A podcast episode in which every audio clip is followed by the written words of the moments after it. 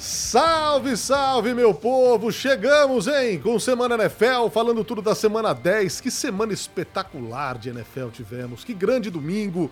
Sejam todos bem-vindos. Hoje chegamos um pouco mais tarde. E agora, como o horário avançou em uma hora, nesse horário, a maioria das pessoas já acabou de trabalhar. Quem não acabou tá quase no fim. Quem não tá quase no fim, tá dando aquele somebody love. Mas vamos junto para falar de semana 10 da NFL com cinco jogos terminando no limite, na reta final. Teve prorrogação, teve muita coisa legal para falarmos. Muitos assuntos por aqui. Que alegria estar de volta, Anthony. Não mais neste telão, mas aqui ao seu ladinho. Como vai? Olá, Fernando. Que alegria, calor humano. Agora Exato. vamos juntos até. Muito calor, aliás. Muito calor. Vai Você que gosta de calor, a culpa é sua, Eu hein? gosto. Culpa é sua. Eu Cê- Tá gosto. bonito isso aí, né? Não, não tá. Tá bonito. Tri... Tá- tá Bolha de excessivo. calor. Tá excessivo. Tá Pô, excessivo. pelo amor de Deus, tá, Tá um excessivo. absurdo isso aí. Aí sai de ar-condicionado, entra em ar-condicionado, aí a garganta vai de arrasta pra cima. Tá excessivo, tá excessivo. Tá excessivo, né? Eu, eu também, eu, eu gosto de um calorzinho, pá, mas pô, 36, 37 graus. Eu tenho um gato peludo, né? O Tom tá sofrido, pô. Coitado, o gato, gato não gosta de água, né? É, não, o Tom gosta. Gosta? O Tom é aquático. Ele, é- eu chamo às vezes ele de Tom Phelps, porque ele gosta de água, ele dá umas patadas na água, assim. Anthony, eu diria que essa foi a melhor semana de NFL. Aliás, o melhor domingo com os piores prime times de NFL. Foi o melhor. Foi, o- foi a melhor semana ruim. Por que eu digo assim? Porque a expectativa é que fosse uma bomba, né? Era pra ser um monte de jogo ruim, um monte de jogo mais ou menos, e a gente teve vários jogos especiais. Ah, eu ia falar Tigers. Eh, Lions e. Que é Detroit também. Lions e Chargers salvou o rolê. É, queira ou não, 49ers e Jaguars foi uma surra, mas a gente tem uma história bem interessante pra contar desse jogo. Sim. Dos dois lados. Dallas e, e Nova York, uma outra surra. né? O jogo terminou 28 a 0. É, tá, tá, tá complicado. Esse microfone tem vontade e tem vida própria. Ele tem É. vontades, ó. Ele tá, ele tá vivo. Vamos ver. Mas enfim. ah, Colts e Patriots, horrível, jogo horroroso. Nossa senhora, que sofrimento. tirou, tirou, assim, horas da minha vida que eu não vou ter de volta, infelizmente. Mas, pô, segundo quarto, terceiro quarto foi de doer o Não, olho, cara. triste. Foi triste. nível aquele Broncos e Colts, tá? Do ano passado, o segundo e terceiro quarto. Olha, Só que também temos narrativas pra contar, inclusive a primeira pauta do programa. Jets e, Raiders também foi um jogo feio, mas também temos histórias pra contar.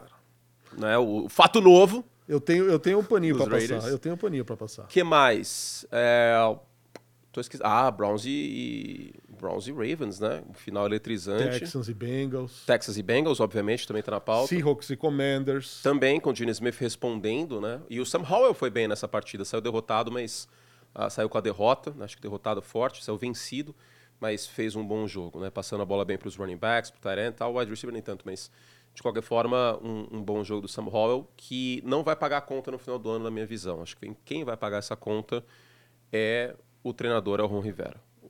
O Ron Rivera é o tipo. É, tá tudo no projeto, né? Mas será que é o BNM? Ah, não é possível que não, Não seja. sei, se, ap- e se aparecer algum. O Slowick, por exemplo, coordenador ofensivo dos Texans? E se o Ben Johnson Cara, for uma opção? por que, que o BNM troca Kansas City pelos Commanders pela mesma função para não, se ele não tá de olho em subir o degrau? Tal como no programa do João Kleber, não existe fidelidade na NFL. ah, duvido que isso não seja uma Não, cara, não sei. Sinceramente, não sei. Não, eu, não, eu acho que faz sentido. Eu mesmo disse isso muitas vezes, mas eu não consigo garantir. Porque às vezes aparece aí uma opção melhor e. Vamos ver. Hoje seria o BNM, né? Mas o Ron Rivera, queira ou não, de todos os técnicos com a batata assando, incluindo o seu William, hein? Seu William lá em, em Boston tá na conta, né? Nossa senhora. Incluindo o seu William, o que eu acho mais fácil de cair é o Ron Rivera. Vamos ver. Mas tem muita coisa legal pra gente falar. E lembrando novamente, começamos o podcast às 19 horas de hoje até o Super Bowl. O Super Bowl não sei como vai ser, tá? A semana do Super Bowl é mais caótica, mas pelo menos até a semana que antecede o Super Bowl, ou seja, do Pro Bowl, 19 horas para você conseguir chegar em casa, muita gente ainda está no trânsito, um horário com mais audiência, e também porque é uma hora a mais nos jogos nos Estados Unidos, né? Agora os jogos começam às 22 horas, o League às 21, então talvez uma exceção, que vai ter ainda um Monday Night duplo. Ah, é verdade. Talvez esse- É. essa semana a gente Primeira comece semana um de dezembro, né? É, talvez essa semana a gente comece uma semana mais, uma, uma hora mais cedo, dependendo da escala, se eu tiver, se você tiver, como que vai ser. Mas tirando essa semana aí, a gente avisa com antecedência, agora às 19 horas. A grade flutua que nem o Silvio Santos mete o louco, mas É isso. tudo bem. Nas horas vagas, Chaves ou Pica-Pau. É isso. Podia ter colocado um Chaves aí pra rolar enquanto as pessoas estavam esperando, hein? Um Acapulco. Ou o Chaves jogando futebol americano. Teria contexto, inclusive. Bom, então vamos nessa. Vamos entrar na pauta aqui, porque tem bons assuntos. Avisa aí a galera que sete da noite chegamos Sim. e E a gente avisa nas nas próximas redes semanas. também, hein? Exato. Já avisou.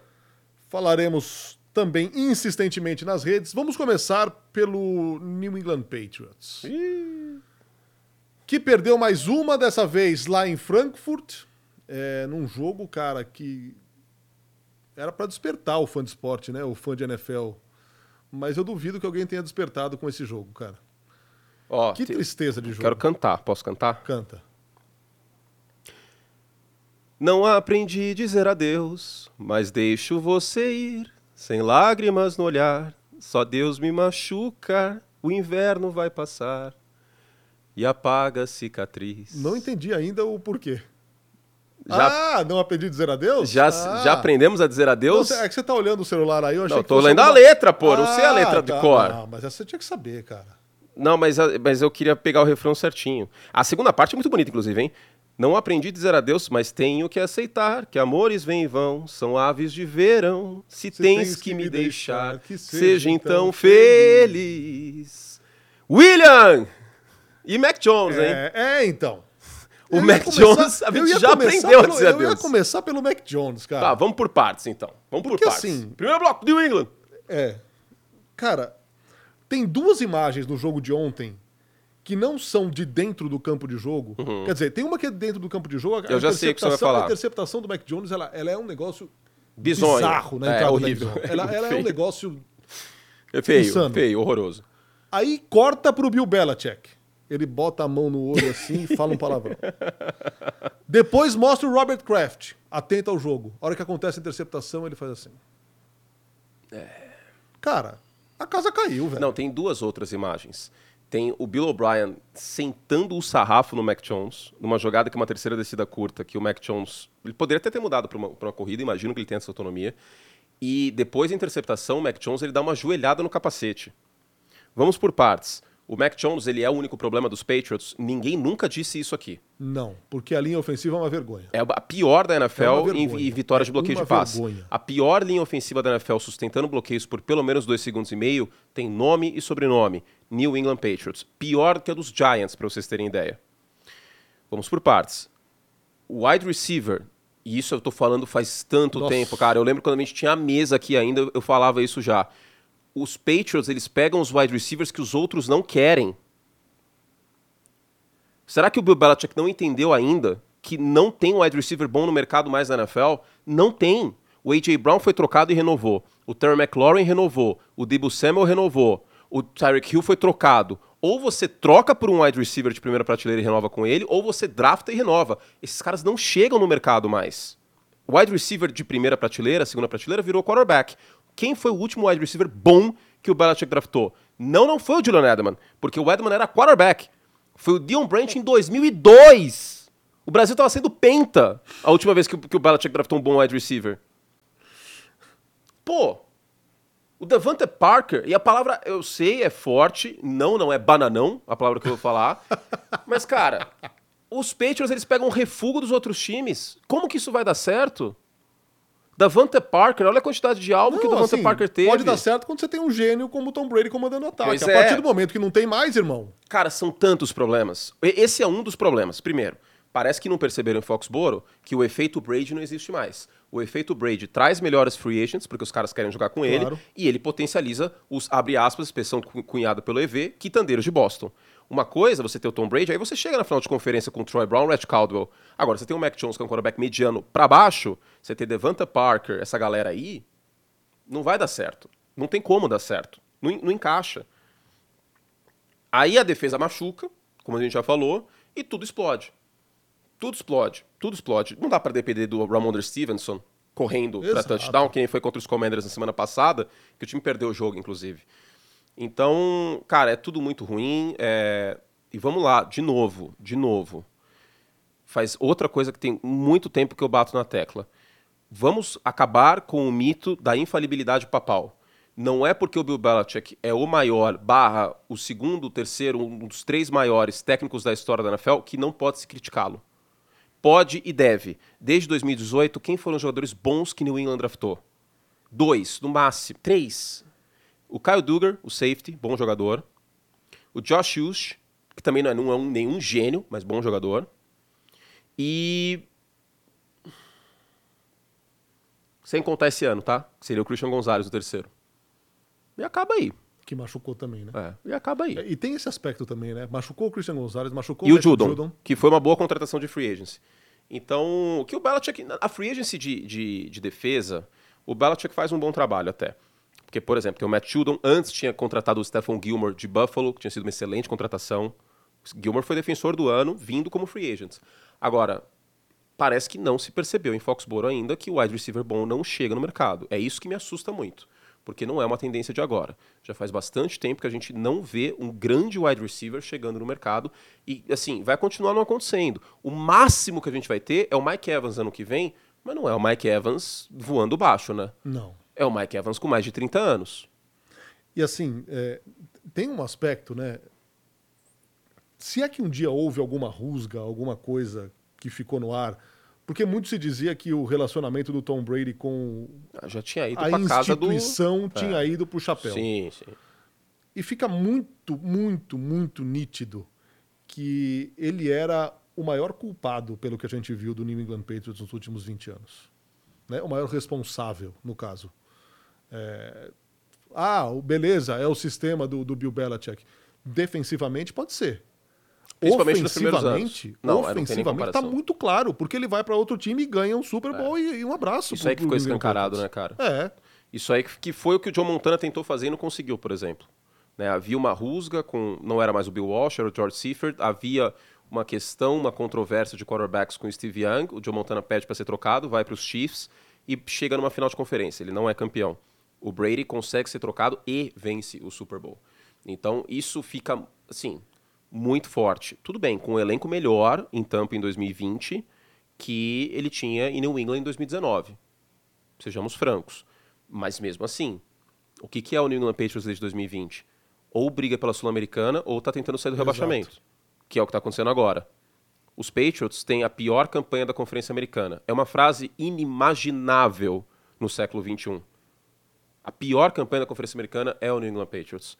E o que me corta o coração é, primeiro, isso não acaba, isso não destrói, mas isso arranha um pouco o legado do Bill Belichick, assim como arranhou um pouco o legado do Tom Landry nos anos 80 nos Cowboys.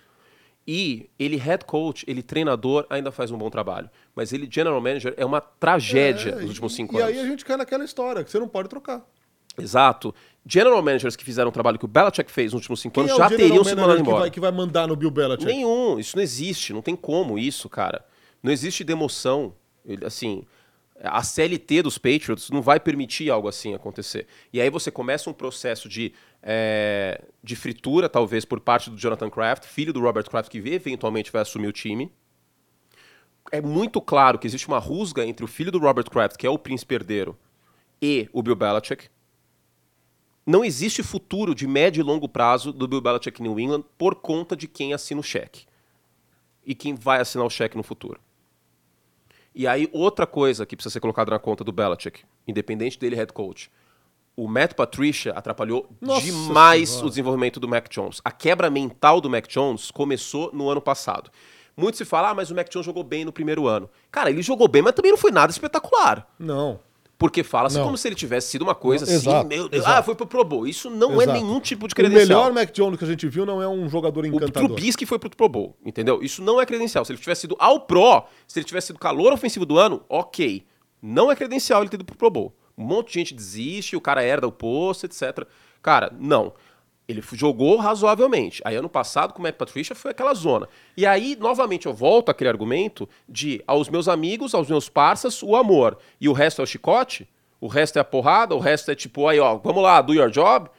É isso que passa uma mensagem muito zoada pra todo mundo. Se eu sou Total. jogador dos Patriots e eu olho o Matt Patricia, que nunca trabalhou com ataque na vida, vira coordenador ofensivo porque é amigo do técnico, e aí um, um colega meu de time é cortado, sendo que o cara nem, nem merecia ser cortado, por exemplo, ele ficar revoltado. Não, é insano. É insano. E aí você cria uma cultura que não é legal.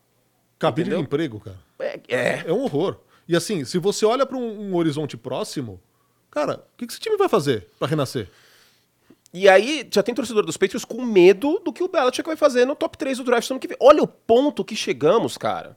De você ter medo o que o seu maior treinador da história da NFL vai fazer com uma escolha top 3 de draft. Então, assim, não apaga o legado do Bill Belichick. Assim como o Tom Landry, um dos maiores da história, o Chuck Noll nos Steelers teve um, um processo ruim no final. Isso aconteceu com um monte de técnicos lendários. Não aconteceu com o Vince Lombardi porque ele aposentou depois do segundo Super Bowl. Aí depois ele foi treinar Washington, teve câncer, faleceu tal. Mas aconteceu com vários técnicos. Vários técnicos acontece esse processo. Então, é, cara, eu acho que o melhor para a instituição New England Patriots, que é maior do que qualquer outro sujeito, seja o maior técnico da história, seja um cara que está lá desde 2000, seja o maior quarterback da história, a instituição segue. E o que eu falei em relação ao Green Bay Packers, eu falo em relação ao New England Patriots. O que eu falei em relação ao Aaron Rodgers, eu falo em relação ao New England Patriots. A instituição permanece. A NFL é uma liga de times. Se tem uma coisa que pessoalmente, e desculpa com todo respeito, mas que pessoalmente me incomoda na NBA, é que o jogador faz o que quer, faz a franquia refém, isso acontece a rodo. E que me incomodou em relação ao Aaron Rodgers quando fez os Packers refém. A NBA é uma liga de jogadores. E tudo bem. Para quem gosta, para quem acha legal isso, cara, sem problema. Eu não tô aqui para dizer o que é certo e o que é errado. Para mim não é legal. E para mim, a NFL é uma liga de times. Você tem oito estrelas no escudo. Cada estrela é uma, é uma divisão. Divisão representando os times. A NFL é uma liga de times. Por melhor que ele tenha feito, e ele foi um dos maiores, e eu admiro demais o Bill Belichick, mas eu fico triste de ver as coisas chegarem a esse ponto. E com certeza ele está numa situação de que horrível terminar desse jeito. Total, total. E assim, olhando para o draft agora, que o time hoje é um, é um top 3 né, de, de, de escolha no próximo draft, é, ele não pode descer e trocar essa terceira escolha por. É capaz que faça isso! Aí Mas não pode! Não pode! Tudo. Exato. O que ele vai fazer com o quarterback? Já pensou? Ó, eu vou ele desenhar um cenário. Cara. Narda, eu vou desenhar um cenário que pode acontecer. Os Patriots descerem da 3, pegarem o, algum outro wide receiver, contratarem o Kirk Cousins na free agency e o Belichick seguir ano que vem. Esse é um cenário que resolve alguma coisa? Você tá louco. Pra médio e longo prazo? Vocês trucam que isso pode acontecer? Eu consigo ver isso acontecendo se o Belichick seguir, entendeu? Ele não pode meter esse louco, cara. Mas eu consigo ver. Não, não pode. Algum time trocando para três para pegar o Drake May, por exemplo, que tá fazendo um grande trabalho no North Carolina esse ano. Os Patriots descem, contratam o Kirk Cousins antes na free agency. Cara, eu consigo visualizar isso acontecer. Isso não é bom pro médio e pro longo prazo dos Patriots. Até porque a filosofia ofensiva do Bill Belichick, ela tá arcaica. Como me dói falar um negócio desse. Narda, uma coisa, você ganhar em 2003 o Super Bowl, em 2001 o Super Bowl, com um quarterback que não era o Tom Brady que a gente foi conhecer depois, que foi performado daquele jeito depois, principalmente em 2006 e 2007, com uma defesa forte e jogo terrestre. Naquela época dava para fazer isso, porque naquela época você não tinha o Joe Burrow, o Josh Allen, o Lamar Jackson, o Patrick Mahomes e o Escambau do outro lado fazendo 35 pontos todo jogo. Não dá para fazer isso hoje. Não dá para ter um ataque para fazer 24 pontos por jogo, e olha que os Patriots não conseguem nem isso. Sim. E ter uma defesa fantástica. Você não vai ganhar o Super Bowl assim, cara. Ah, que lindo. Vamos ter o Kirk Cousins, o Ramondre Stevenson, o contrato Mike Evans na free agency, porque os Patriots têm dinheiro, troca a escolha, acumula, tal, a gente tá recalibrando, papapá. E aí pega o White Cara no que vem, para cair contra os Dolphins, por exemplo, ou contra os Bengals. Isso não é futuro para um time como o New England Patriots o time mais vencedor desse século. Não é. Não acho que tem, tem, que saber reconhecer que ó, a casa caiu e aí o problema qual que é? É um prédio bonito, maravilhoso, que está com tombamento histórico, mas com rachadura. Vai fazer remendo? Só porque tem tombamento histórico, vai ficar lá admirando, ó, oh, que prédio bonito. Não dá para habitar o prédio, mas ó, oh, que prédio bonito. Vai colocar os seis Vince Lombardi para jogar na linha ofensiva? Não. Eu acho que faria um trabalho muito, muito melhor, inclusive, os seis Vince Lombardi. Imagina seis troféuzinhos assim protegendo o Mac Jones. É, pelo Nossa menos intimida senhora. o adversário. Tirei tudo que tava dentro do meu coração, cara. Porque essas paradas na moral eu achava que precisava ser dito. Porque, assim, durante três anos, pelo menos, eu tô, tô apontando fatos de, ó, não tá certo, não tá certo, não tá certo. E eu erro também, tá, gente? Eu não sou arrogante nesse ponto. CJ Stroud tem um testemunho aqui. Falei muita bobagem. Falei muita bobagem. E eu tenho que ser cobrado por isso. Tem que ser cobrado. Já eu tô chato com ele desde o começo do, desde o começo do campeonato. Com o CJ Stroud? É. Justo. Mas, cara, e aí sempre vinha o mesmo argumento. Não, mas é o Bill Belichick, ele vai fazer aí uma vitamina de Neston com banana com esses caras. E o, e o Davante Parker vai jogar pra cacete. E o Mac Jones vai ser o novo Tom Brady. Ele, ele é inteligente que nem o Brady. Sempre vinha uns argumentos assim, cara, de, de magia, assim, de, de fé. De fé. Baseado na fé. E aí seguia, seguia, seguia, seguia. E a gente chegou no fundo do poço, a situação triste e lamentável do time ter pior campanha da UFC. Virando a página, falamos de New England Patriots bastante. Vamos falar de CJ Stroud. Ele não era pauta em vários semanas NFL e ele já tinha me chamado a atenção, enchi a paciência do Curte para falar dele. É verdade. E o cara está jogando o fino. Ontem, a vitória dos Texans sobre os Bengals. Cara, eu acho que o time sobe um degrau importante aqui. é, mostra uma força que ninguém imaginava. Já é, é, há algum tempo um time que a gente achava que seria muito menos.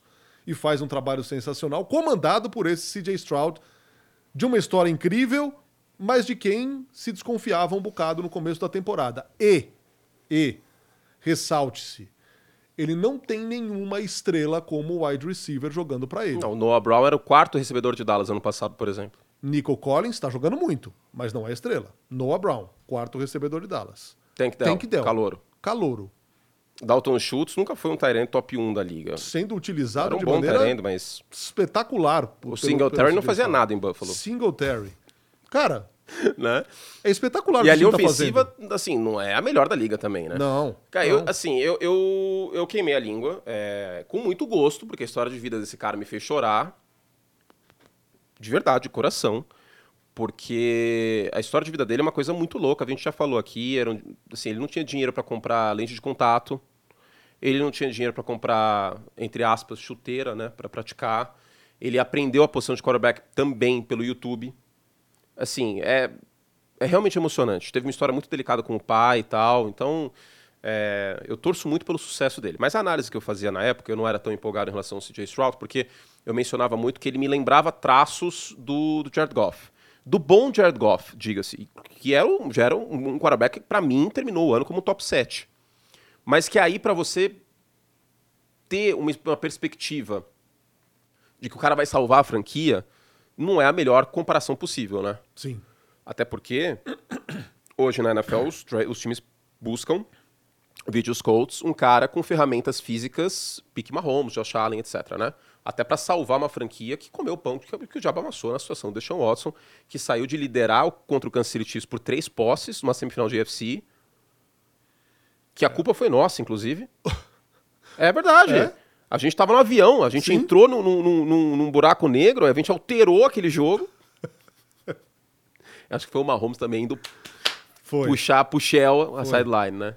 E- Mas enfim. e E, aí da- saiu daquilo pro. Nossa, sim. pro, o legado Bill O'Brien. Nossa senhora. É o legado do Bill Cara, o, O legado mal do que o Bill Belichick fez cara, pra NFL com seus ex-assistentes também é sacanagem, hein? Nossa senhora. E aí ele vai lá e faz o quê? Contrata o cara pro Patriots. Depois de ter Não, usado o como coordenador eu não achei a pior ideia do Ah. mundo. Não, eu não achei. Assim, a gente pode discutir a questão é, personalidade, vamos colocar dessa forma, né? Mas não achei a pior ideia do mundo. A gente pode discutir a questão que ele trouxe mais um parça em vez de trazer alguém de fora. Então, tal. A gente pode é discutir, falando, ok. cara. Mas os Texans saíram disso. E eu vou dizer outra coisa. Se os Texans tivessem perdido aquele jogo contra os Colts na semana 18, que o Love Smith inventou de ir pra conversar em ganhar o jogo, os Texans teriam pego o Bryce Young. Eu não acho que os Texans teriam pego o CJ Stroud, não, tá? Honestamente. Será, cara? Eu acho que não. Eu acho que não. Cara, eu não tô falando que, que agora falar Cara, é e, é uma fácil diferen- tal. e é uma diferença, Não é é, isso. um abismo tão grande entre CJ É Stroud e bizarro, Bryce Young. bizarro. Mas é um abismo tão, mas tão, mas tão grande, cara. Tadinho do Bryce Young, que situação, meu Deus do céu. Ele tá jogando com medo, cara. O quarterback não pode jogar com medo. Ele tá jogando com medo. É, tem certas coisas, assim, eu adoro a parte tática do jogo, eu adoro a parte é, mental do jogo e tal. Mas tem certas coisas que a gente pega do ser humano, de, de linguagem corporal mesmo, assim. Não tô tentando tratar isso como ciência, porque não é, tá? mas de leitura do outro, da postura e tal, se tá relaxado, se não tá. Você vê o olho do Bryce Young que tá esbugalhado, assim, ele tá meio tipo acuado. Ele tá jogando com medo. E o CJ Stroud é o oposto. Agora, o CJ Stroud é que ele tá mostrando a sua melhor versão do college, que não apareceu com essa frequência, só que potencializada. Ele está mostrando aquela versão daquele jogo contra a Georgia. Você lembra que eu fiz uma análise tática antes do draft? que era ele escalando o pocket, conectando um passo no lado direito, que até movia o CJ Stroud e tal. A gente fez aqui, inclusive. A gente não foi que a gente pegou uh, dos Estados Unidos. Fiz é, aqui com, com o Beto e tá. tal. Foi, foi super legal. Que, é, que fiquei super feliz. A gente tem que voltar a fazer isso aí, inclusive. Foi uma análise tática que a gente fez aqui com as ferramentas que o pessoal nos Estados Unidos usa e tal. E aí eu até falei, falei assim, cara, se esse CJ Stroud aparecer, navegando no pocket, escalando o pocket, sentindo a pressão, produzindo fora de base, produzindo com a jogada sendo morta, ele encontrando alguma coisa. Cara, se esse maluco aparecer com frequência, aí vai ser assim, os Texans vão ter encontrado o bilhete premiado. Só que isso tá acontecendo toda semana. Ele tem três jogos de 350 jardas, a gente tá na semana 10. Nos últimos dois jogos, 860, se não me engano. Duas campanhas da vitória. Sim. E assim, uma campanha da vitória contra a Tampa, que não é uma defesa fraca. Não é. E agora contra Cincinnati, de um Lua Narumo, coordenador defensivo, que é um dos melhores da NFL. Cara, um minuto e meio, um calouro contra o Joe Burrow. E assim.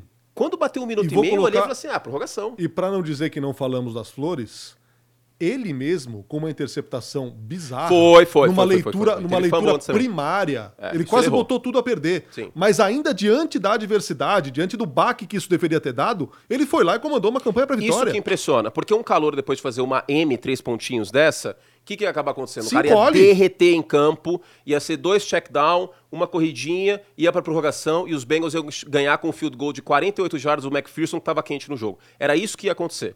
Com um minuto e meio, ele foi lá e conduziu outra campanha da vitória. E assim, quando eu digo eu queimei a língua, é porque eu não esperava que fosse aparecer aquele CJ Stroud de Georgia com tanta frequência.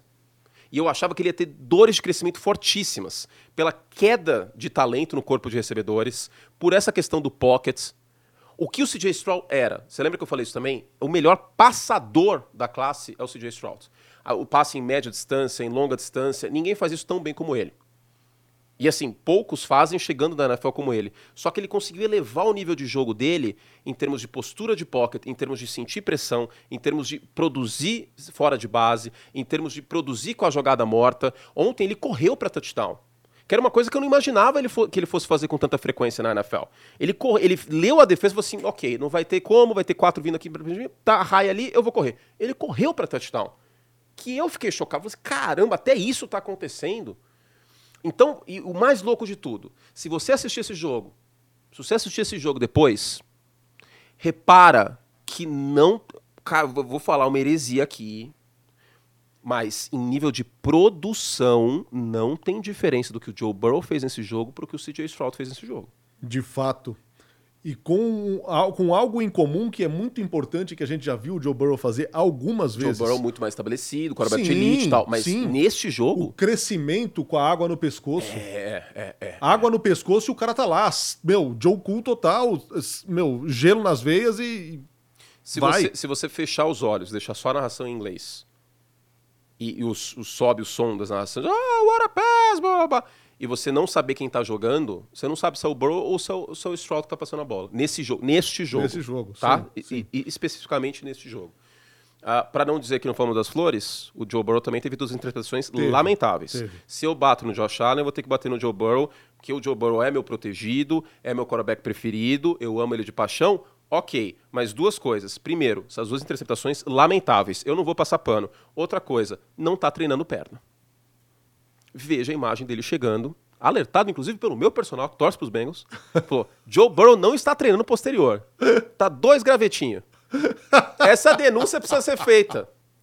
Estou sem credibilidade, porque eu também não fui na academia tanto nesse período aí, né? Porque é 12 transmissões por semana mas queria fazer essa denúncia que o Joe Burrow não está treinando perna. Então, para vocês verem como ele é meu queridinho, ele é meu protegido, mas aqui a gente também é justo.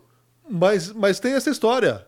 Faz duas bobagens que nem desse tamanho aí, mas chega no fim do jogo, o cara cresce, cresce ele o cara cresce, cresce é. absurdamente. Exato. Isso é muito legal de ver, cara. E, Isso é aliás, diga-se sobre o Josh Allen, que eu até falei, a interceptação do Josh Allen contra os Bengals não foi fator na derrota. Porque foi no primeiro tempo, o fator foi muito mais o fumble no terceiro quarto, quando estava 21 a 10, do que a interceptação, porque os Bengals não pontuaram. Então a gente sempre tem que contextualizar turnovers. Acima de tudo, também tem que contextualizar o que acontece depois que o turnover aconteceu. Foi feia a interceptação dele, ok, mas ele não se acovardou. Ele continuou de cabeça erguida, continuou com postura, e o Houston Texans hoje, semana passada a gente falou no Liga, na sexta-feira, eu falei assim, olha, se os Texans ganharem esse jogo, a gente tem que começar a colocar na conversa. E é conversa, tá, gente? Eu até falei num vídeo que eu fiz hoje pro meu canal do YouTube. É conversa. Não levem a ferro e fogo isso. Eu até brinquei que MVP nesse momento é a primeira semana do Big Brother. Ninguém sabe quem vai ganhar. Ninguém sabe quem vai ganhar o MVP essa semana. O Lamar Jackson provavelmente estava como o primeiro.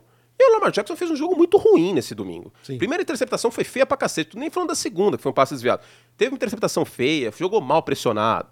Entendeu? Aí o Joe Burrow começou a ficar quente pro, MVP, teve duas interceptações horrorosas. O Brock Purdy estava mal durante três jogos e teve um jogo de 300 jardas. Então, assim, é uma grande confusão. Tá tipo o Z4 do Brasileirão, MVP esse ano. Não existe palpite razoável. Se alguém quiser palpitar Mahomes, porque é o Mahomes, super ok, mesmo no ano abaixo do Mahomes. Se alguém quiser meter o louco e falar CJ Stroud, ok também. A gente só teve um MVP calor na história, que foi o Jim Brown discutivelmente o maior running back Nossa. da história da NFL. Só um. E a gente tá falando de uma época que tinha muito menos time, etc. Mas vai muito tempo isso, final da década de 50. Mas. Sei lá, né? Se continuar jogando assim, cara, e não tiver ninguém se destacando. Porque um se destaca, sabe aquele, aquela velha frase? Quando um prego se destaca, ele é martelado?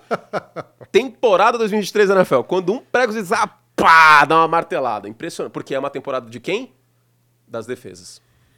Estamos com 1.300, hein? Muito obrigado a você que está aí acompanhando este ah, Semana NFL. Puxel! Já que estamos com bastante gente, hora de relembrar. Vou tirar essa aqui. É Sete é da noite, não. hein? Sete da noite nas próximas semanas do Semana NFL. Oh, deu certo Por esse horário, conta hein? do horário além nos Estados Unidos, uma hora para frente. Muito obrigado a você que está conosco. É, para virar a página, é, Muita coisa pode acontecer ainda até o final da temporada. Esse é o tema, é o slogan da NFL. Muita coisa é. pode acontecer. Assista, National Football League. Exato. Mas Demico Ryans é o técnico da, da temporada, até o técnico do ano para mim. Hum.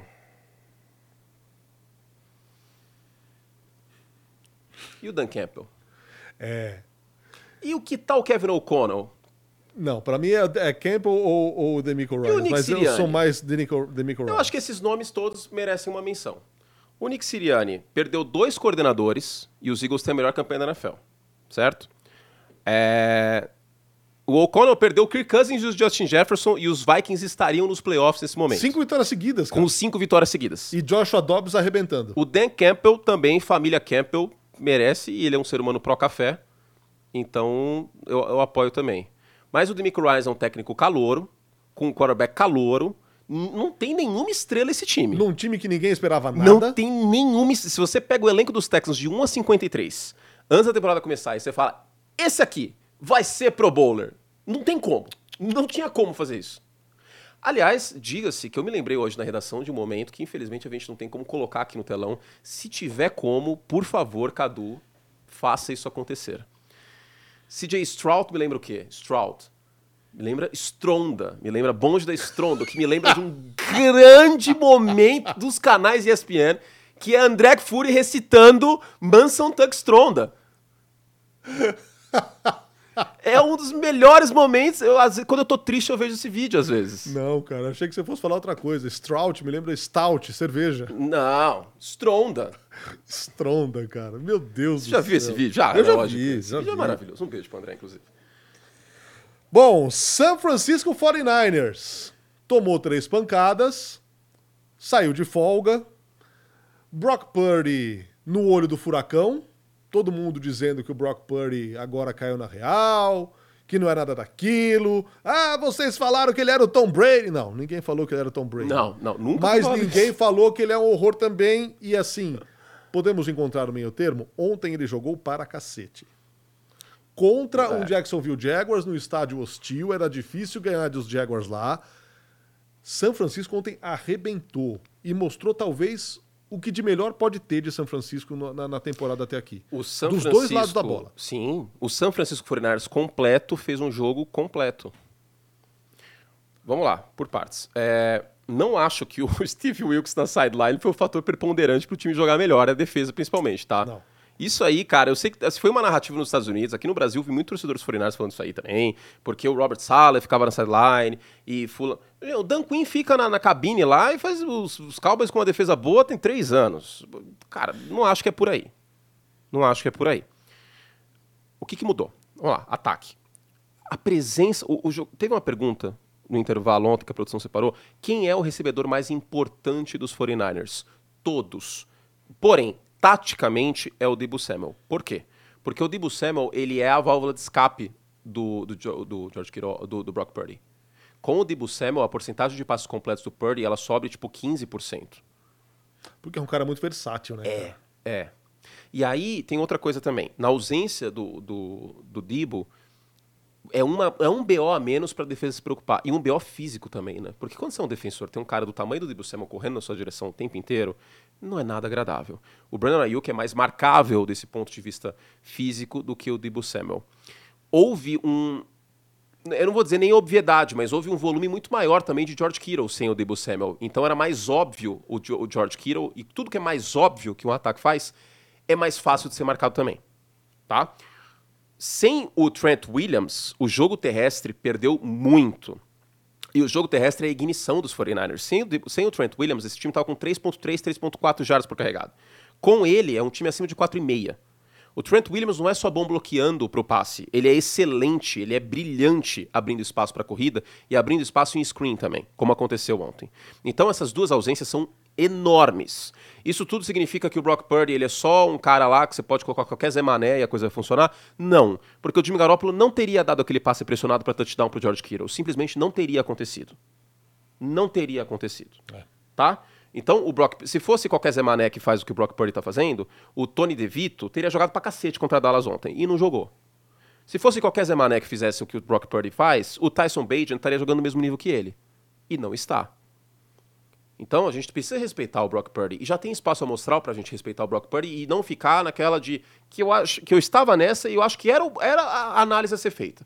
Vamos esperar, porque um cara que foi draftado no final, na última escolha, era um cara de sexta, sétima rodada, saiu na última rodada, e geralmente quarterbacks assim não costumam funcionar durante muito tempo, por melhor que sejam os elencos.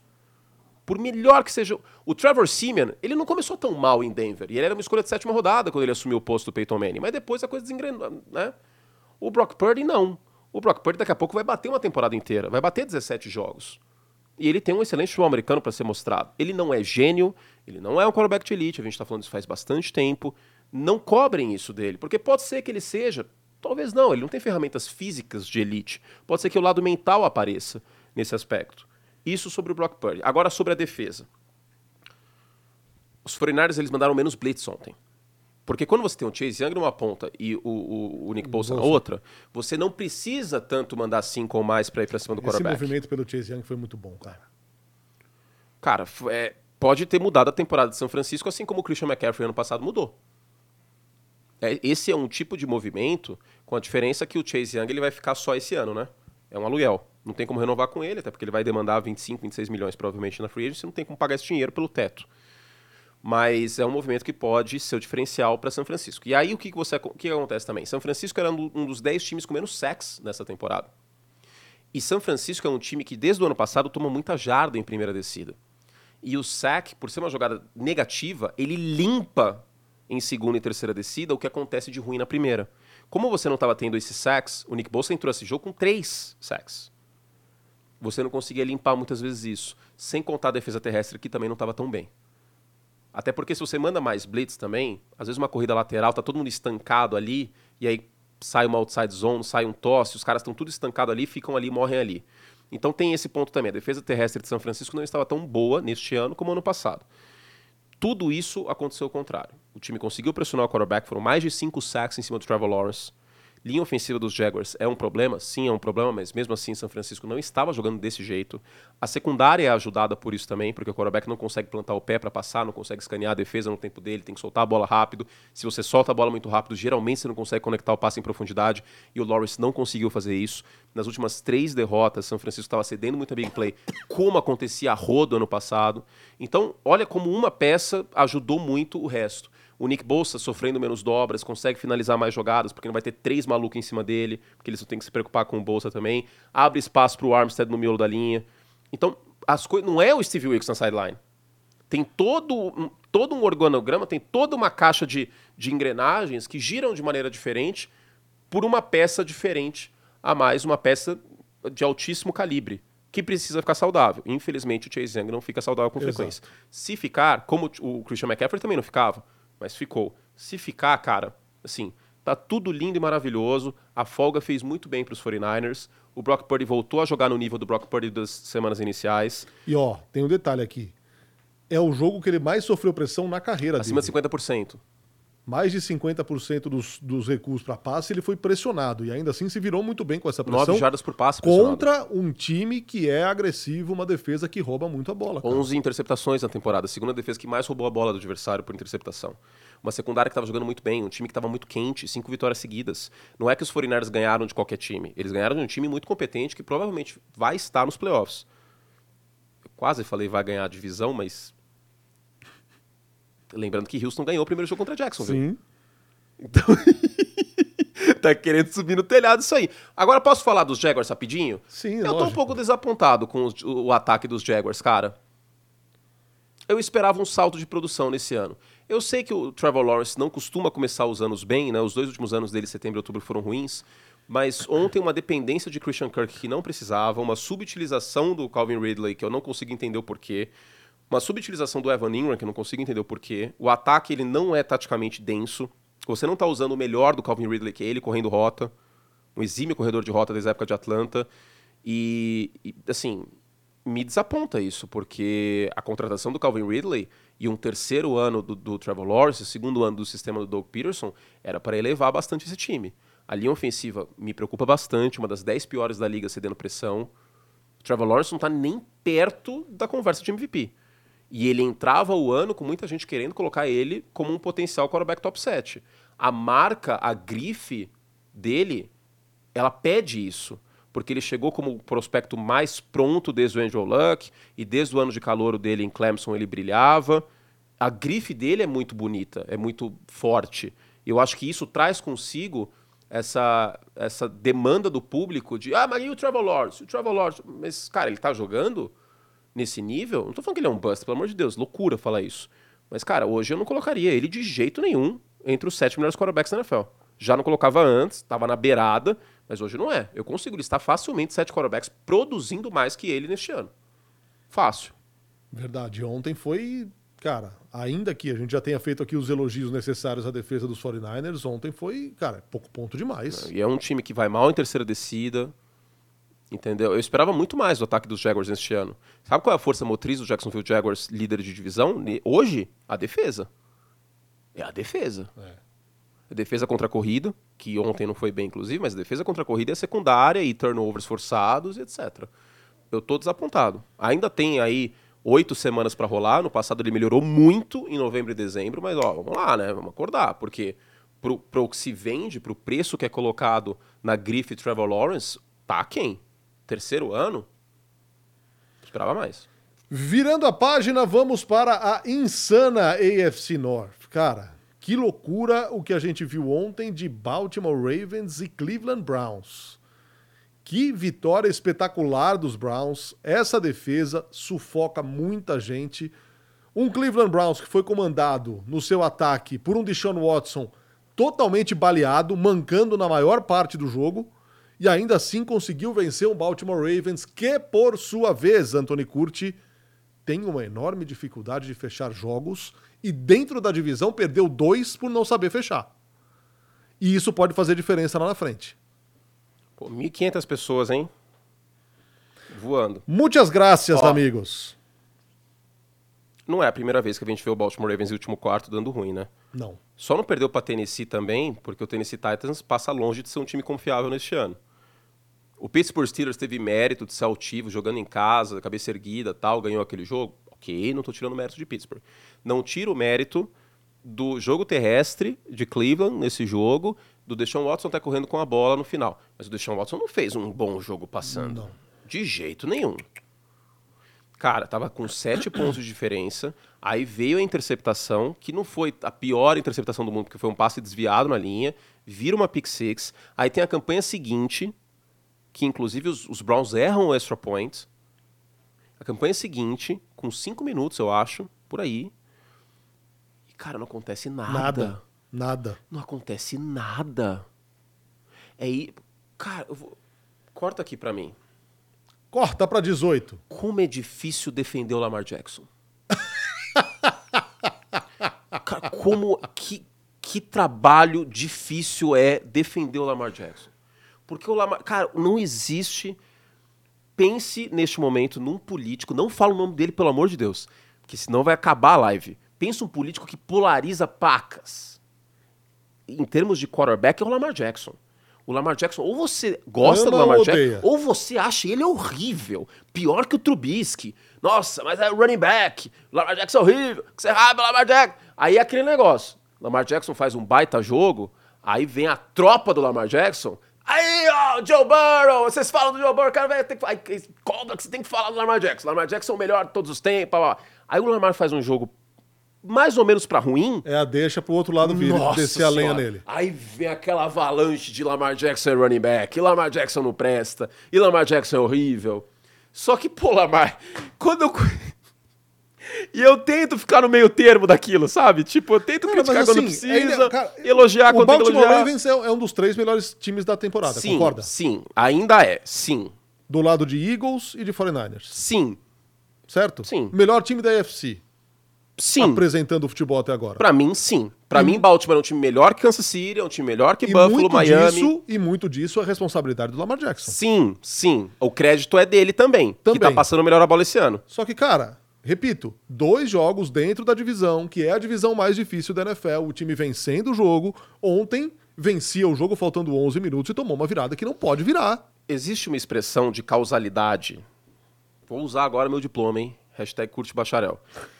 Aquela expressão em latim. Porque assim, todas, toda área tem uns termos próprios da área, pra quem não é da área, não entender bulhufas. E parecer o negócio foi ser mais complicado do que deveria. Né? Por exemplo, eu vou fazer uma call aqui, que amanhã nós temos um job com um cap de 10 milhões para ser. Exemplo. Outro exemplo, palavras, expressões em latim no direito, que não tem a menor necessidade. Mas existe um termo que é o condito sine qua non. Condição sem a qual não há. Toda ação e omissão que contribui para o resultado.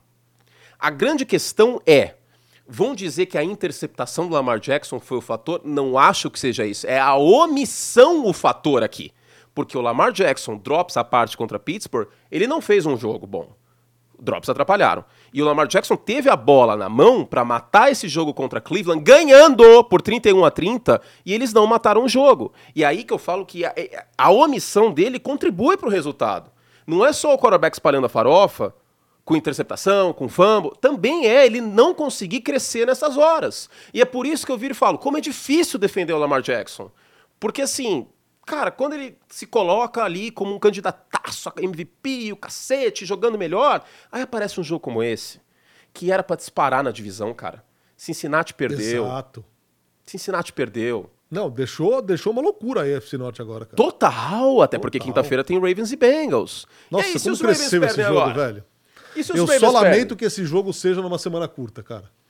Tem esse isso. jogo merecia ser no domingo. Merecia, era um jogo pra ser Sunday Night. Mas até, acho que até por isso, pelo calendário do Thursday Night, eles colocaram o Thursday Night pra dar uma moral pra ele. E aí se perde pros, pros Bengals. Faz como? Porque, vamos ser sinceros, não dá pra cravar a vitória de Baltimore na quinta. Não. Obviamente não, ninguém é louco de cravar isso.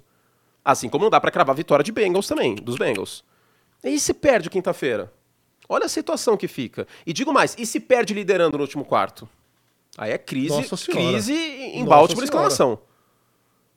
Aí, gente, aí é CT pichado, conversa amigável com os atletas. Então, O, que, o que me machuca é isso: é que o Lamar Jackson não é o lixo que se pinta e ele também não é nenhum gênio. Ele não é o quarterback de elite. Só que aí, quando ele começa, entendeu? Aí você vai querer falar, pô, Lamar, bom quarterback. E aí ele não mata o jogo, cara. Ele precisa matar jogo. quanto de John Harbaugh tem nisso? Talvez a questão da cultura. Posso falar uma coisa que me pega? É uma teoria louca minha. Será que ter o Justin Tucker não deixa esses caras um pouco meio tipo. Tipo o Mahomes nos Chiefs? Ah, mas peraí. Será? Será que não passa um conforto a mais em último quarto? É loucura demais? Podem dizer que é loucura, tudo bem.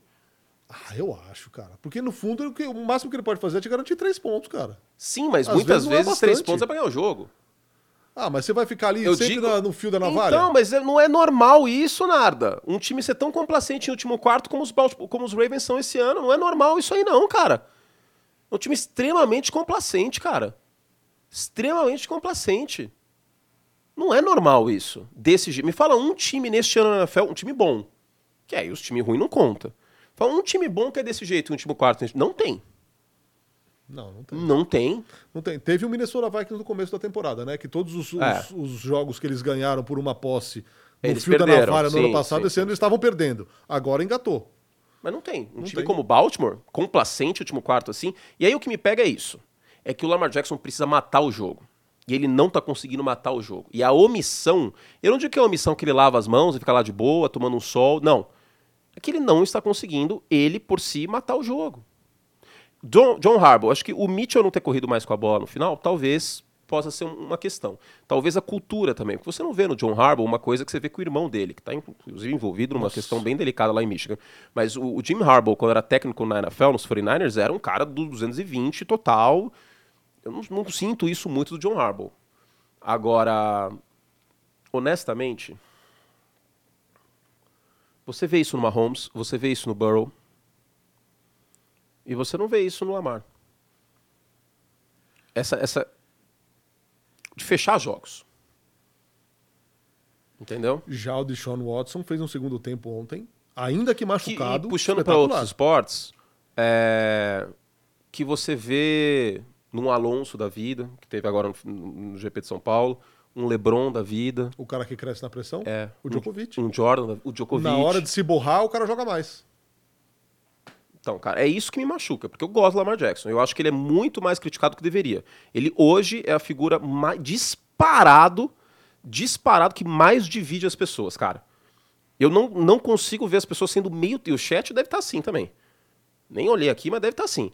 Eu não consigo ver as pessoas sendo meio termo com o Lamar Jackson. É inacreditável como ele polariza as pessoas, cara. É inacreditável. Eu tenho certeza que tá assim o chat. Não, tá, tá por aí mesmo. É isso. É muito louco isso. É assim, é muito, muito louco, cara. Nenhum quarterback da NFL. O Josh Allen tinha muito mais motivo pro Josh Allen ser esse cara. Até porque o Josh Allen é essa pessoa. Fato. Que ele é o touchdown do cacete e a interceptação, meu Deus do céu, o que, que esse cara tá fazendo? Entende?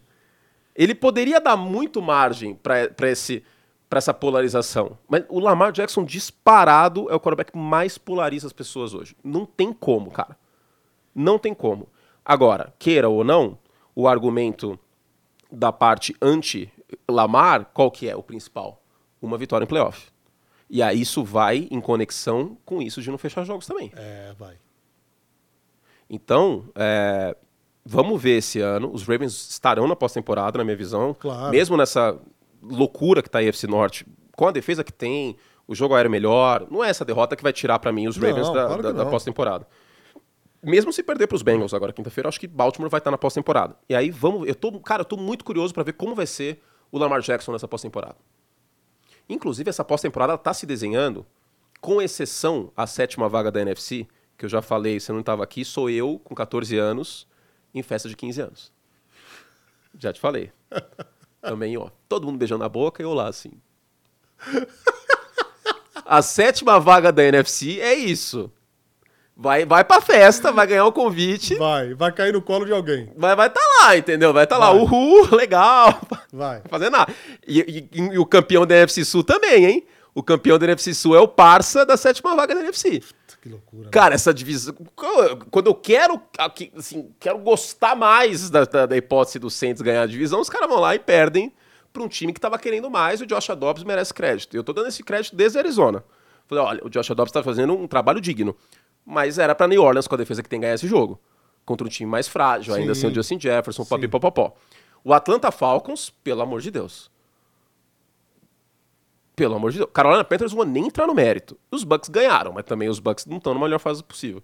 Então, campeão da NFC Sul, o Dallas Cowboys lambe os beiços, até porque os Cowboys contra time mais fraco é aquela coisa maravilhosa, né? É aquela coisa que engana o comentarista, que é uma beleza, né?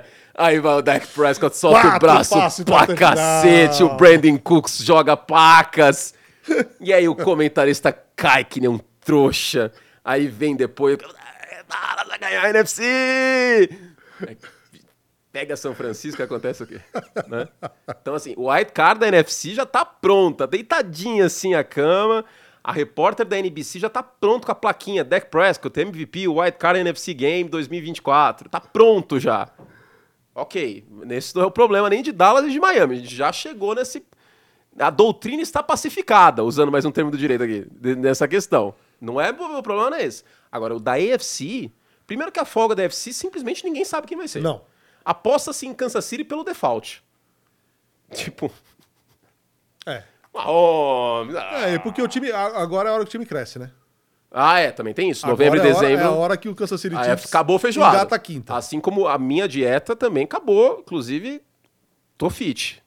Mentira, comi um bolo agora. né? Você viu esse bolo de leitinho que tem aí na cantina hoje? Não vi, não. Que Quero nem passar lá. espetáculo Quero tá nem passar bolo, lá. cara. De leite ninho, é? Puta que, nossa, cara, aquele, aquele bolo com aquele cremezinho assim de confeitaria no meio, uma cobertura de chantilly polvilhado leitinho, cara. Ainda tem uma torta de limão que é meu doce favorito. Eu vou pegar essa torta de limão depois, quero que se dane. Amanhã começa a minha dieta. Mas eu almocei bem, viu? Patroa tá assistindo a audiência, que ela tá prova. Arrozinho, feijão, legumes e um franguinho. Eu almocei, eu almocei bem também hoje. Não, agora, agora eu tô focado, quero voltar essa minha versão aqui da Deep Web. Nossa senhora. Sem a barba, a minha barba tá Eu horrorosa. fico um pouco deprimido com essa foto. Vou, vou vamos, voltar. vamos seguir. Mas eu vou ter que fazer um implante de cabelo também pra voltar essa versão.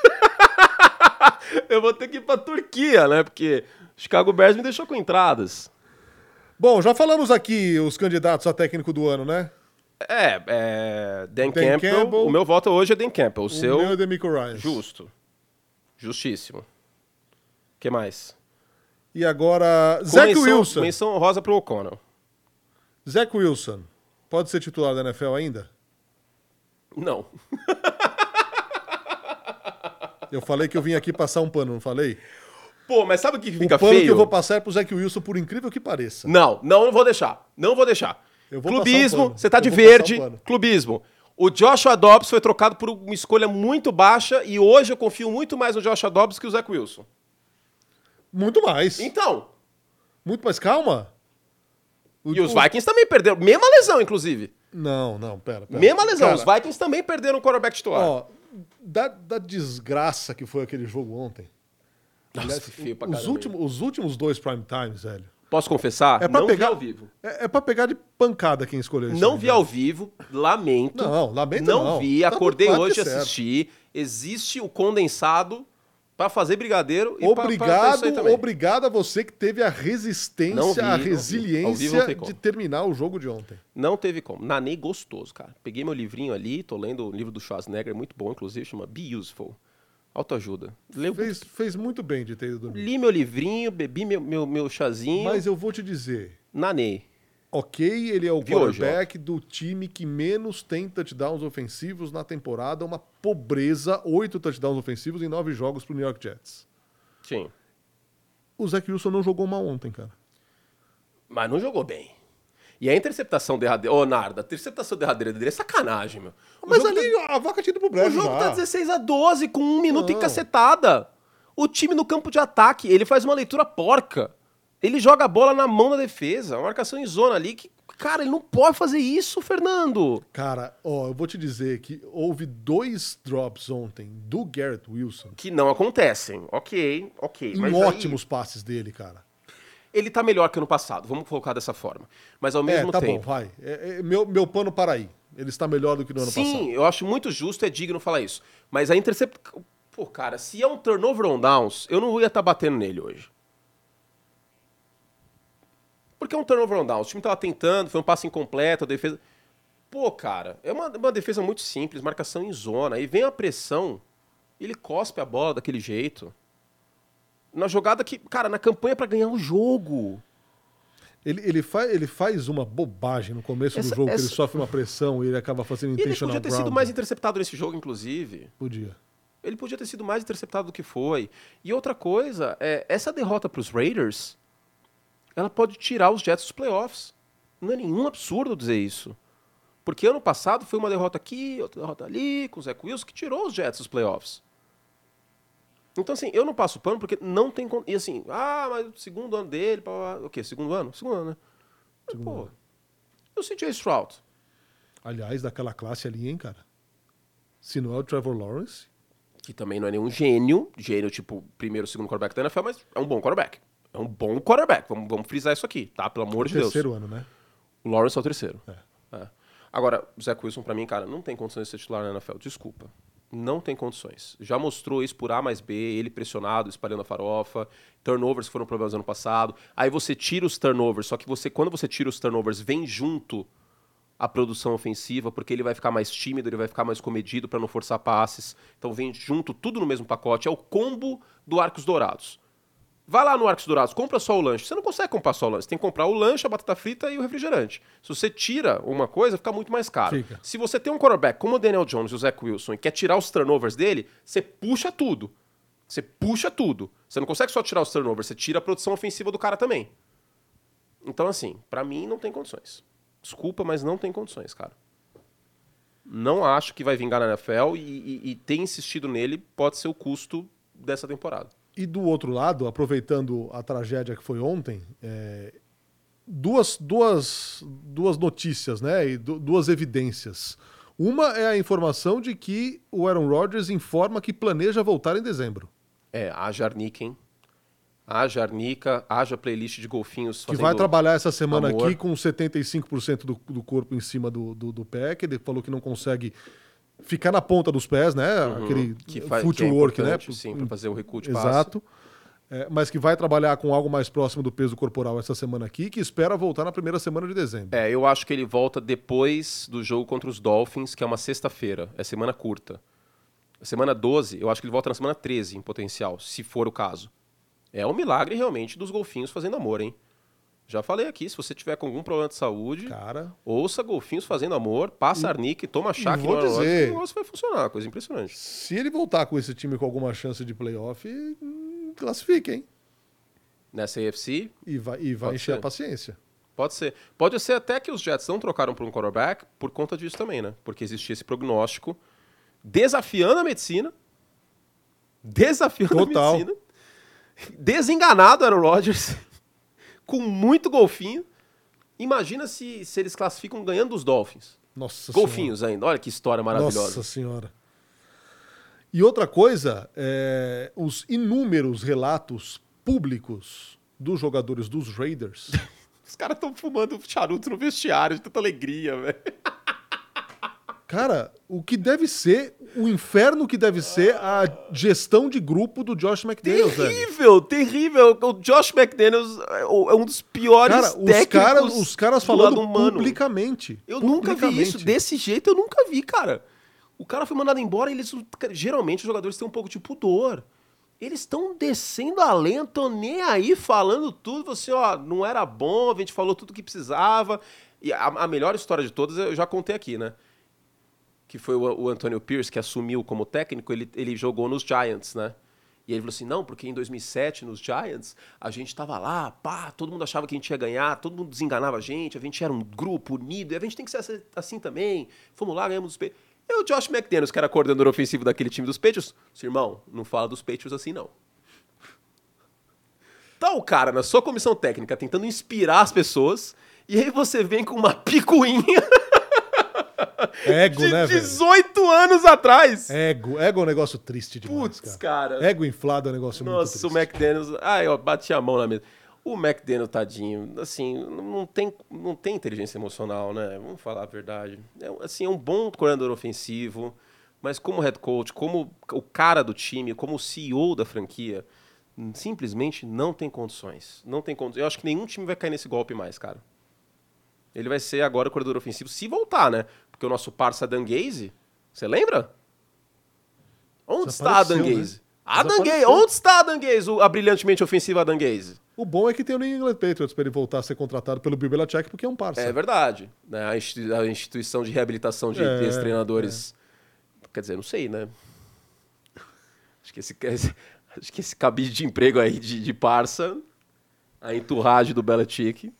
Ele deve fazer umas festas boas, né? Jogando CS que nem o menino Ney, os parça.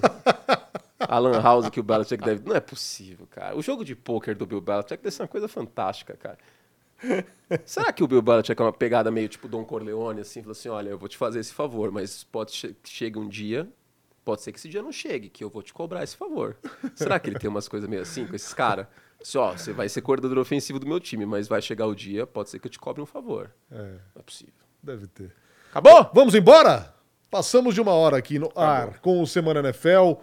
Muito obrigado a vocês todos que estiveram conosco. Lembrando mais uma vez, aproveitando que tem muita gente assistindo, sete da noite, hein? Na próxima segunda-feira, mesmo horário dessa vez aqui. Como tudo avançou uma hora nos Estados Unidos, avançamos aqui também para falar da semana 11 na semana que vem.